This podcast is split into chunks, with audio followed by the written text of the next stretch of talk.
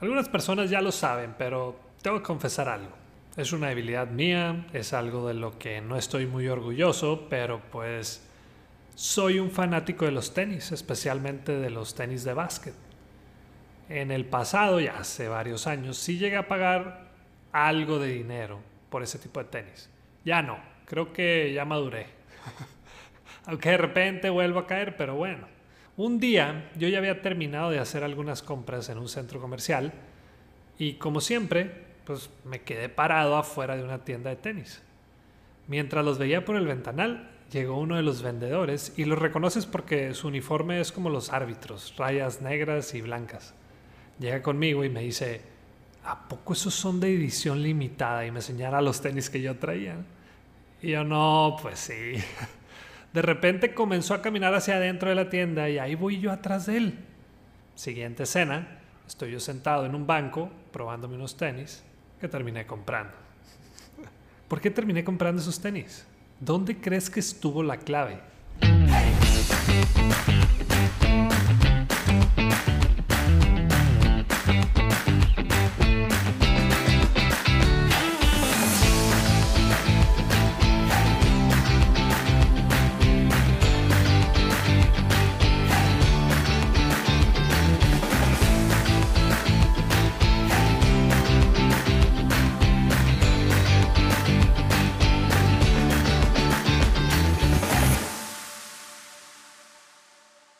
Hola, yo soy Daniel Rodríguez de la Vega y bienvenido al episodio 21 del podcast Bueno, Bonito y Valioso, donde queremos ayudarte a encontrar tu valor en el mercado y que puedas de una vez por todas dejar de competir solo en precio.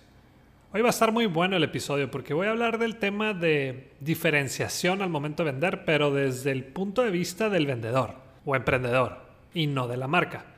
Porque yo estoy convencido de que nosotros como personas podemos generar valor en el consumidor. ¿Cuántas veces no vamos a un lugar y esperamos que nos atienda alguien en especial? Seguimos haciendo negocios con las personas y sobre todo con esas que conocemos, confiamos y que nos caen bien. Volviendo al caso del inicio y de los tenis, pues esa persona que me los vendió es un gran pero gran vendedor. Inmediatamente supo leerme. Cuando me vio con los tenis que traía puestos, pensó, ah, este le mete a los tenis, le gustan los tenis. ¿Qué hubiera pasado con la típica pregunta de toda la vida en ese tipo de negocios. El, ¿te puedo ayudar en algo? Como yo ya había terminado de comprar, lo más seguro es que le hubiera contestado, ah, gracias, nomás estoy viendo. En el momento en el que sonemos como cualquier otro vendedor, o como político, diría un amigo mío, la gente dejará de escucharnos. Ponte a pensar en esos que te quieren vender una tarjeta de crédito en los aeropuertos o por teléfono. Todos lo hacen igual. Y en cuanto vemos que se acercan a nosotros, o les sacamos la vuelta o le decimos, ah, gracias, ya tengo. Muchas veces el problema no es nuestro producto, o el servicio, o el precio, sino que seguimos vendiendo igual que hace varios años. El consumidor cambió, evolucionó, y nosotros vamos un paso atrás. Me tocó trabajar en el giro agrícola recién graduado de mi carrera y, también gran parte de mi familia se dedica al tema del campo y la agricultura. Me ha tocado estar en varias de sus negociaciones con empresas de insumos agrícolas, como por ejemplo semillas, fertilizantes, y, noté algo muy curioso o algo muy característico, y es que todos te venden igual. Llega el primer vendedor de fertilizantes y dice, nosotros tenemos la mejor calidad, a un precio competitivo, tecnología de punta, asesores capacitados y tenemos más de 40 años en el mercado. Llega el otro vendedor de otra marca y ¿qué crees? Dice exactamente lo mismo. Tenemos la mejor calidad, el mejor precio, lo último en tecnología, asesores entrenados y con más de 20 años de experiencia. Y bueno, así sigue la lista de presentaciones. Prácticamente todas son iguales, pero igualitas. ¿Y ahí viene a qué? En igualdad de condiciones, lo único que nos queda es el precio y la persona que lo vende. Así que o somos diferentes o somos baratos. Tú decides, pero no hay más. Trabajando para una empresa que se dedica a la comercialización de semillas de maíz, los apoyé con un diseño un poco diferente al momento de vender. Queríamos dejar de sonar como el típico vendedor en ese tipo de giros y llegamos a este diseño. Nuestra estandarización de procesos nos permite a nosotros entregarte en tiempo y forma. Sabemos lo importante que es para ti el tiempo, tanto en la siembra como en la cosecha, y por eso, si nosotros no te entregamos en el tiempo acordado, no nos pagas ¡Pum! Si te fijas, no hablamos de calidad. ¿Por qué? Pues porque eso lo tenemos que dar por un hecho. No deberíamos de estar vendiendo productos chafas o de mala calidad. Tampoco nos enfocamos en el tiempo que tenemos en el mercado. Eso él ya lo sabe, ya nos conoce, ya se metió a internet para averiguar eso o habló con alguien que utiliza nuestros productos. La diferenciación no solo se puede dar en el producto o servicio en sí, sino que también en la persona que lo vende y en el cómo lo vende. Dejemos de vender lo que no se vende y comencemos a hacer diferencia en la vida de nuestros clientes.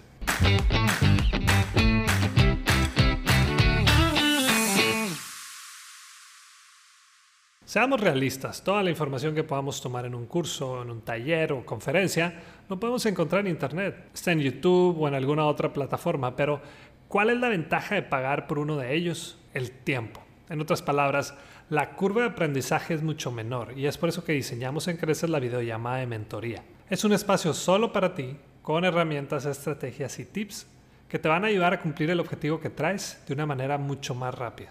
Entra a crecesmx.com y en la sección de Aprendamos vas a encontrar la videollamada de mentoría. Muchas gracias y continuamos. Y vámonos de una vez a la sección de preguntas y respuestas. No dejen de mandarlas. Y gracias también a los que las hicieron llegar desde la semana pasada. La primera pregunta es de Anita. ¿Cuándo crees que es buena idea? O más bien, ¿cuánto tiempo después debo contactar a esa persona que no me quiso comprar en el pasado? Es una buena pregunta, Anita, porque por lo general, cuando una persona o empresa nos dice que no, nunca más los volvemos a contactar, pero alguien que nos dice que no no significa que sea un no para toda la vida. Tal vez no era el momento correcto o nuestro producto o servicio no era el indicado para él, etc. Hay muchas razones. Pero eso no significa que nunca pueda ser nuestro cliente. Te pongo un ejemplo. Hace unos días empecé a trabajar con un cliente que yo había contactado hace casi 8 años. En aquel momento estuvimos en negociaciones, pero nunca se hizo nada. Lo que sí no hice fue desaparecer.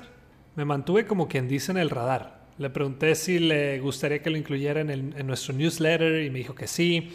Entonces todas las semanas leía un artículo mío. Yo de cierta manera me estuve posicionando en su mente. De repente le hacía llegar dos o tres boletos para alguna de mis conferencias. Cuando lo veía en la calle o en algún evento, lo saludaba y le preguntaba por su empresa y listo. Ocho años después, es mi cliente. Si te fijas, nunca dejé de darle seguimiento. Obviamente no es el seguimiento que les doy a esos clientes con los que estoy negociando actualmente. Ese tipo de seguimiento es muy diferente.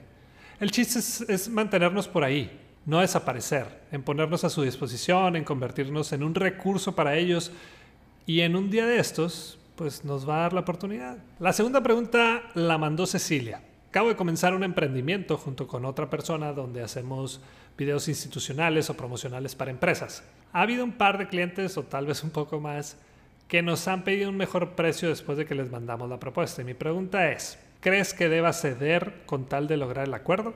Me gustó esta pregunta porque creo que todos los que vendemos algún servicio hemos pasado por ahí. No te quiero decir si está bien o mal ceder en ese tipo de situaciones. Siempre que te pidan algo como lo que comentas, tú también pide algo a cambio. Ya he dicho que toda relación comercial es un mutualismo, es decir, me pides, te pido. Una vez que una empresa que me pidió una gira de conferencias para sus diferentes eventos que tiene en el país, me dijo que si yo podía considerar un cambio en el tema de la inversión.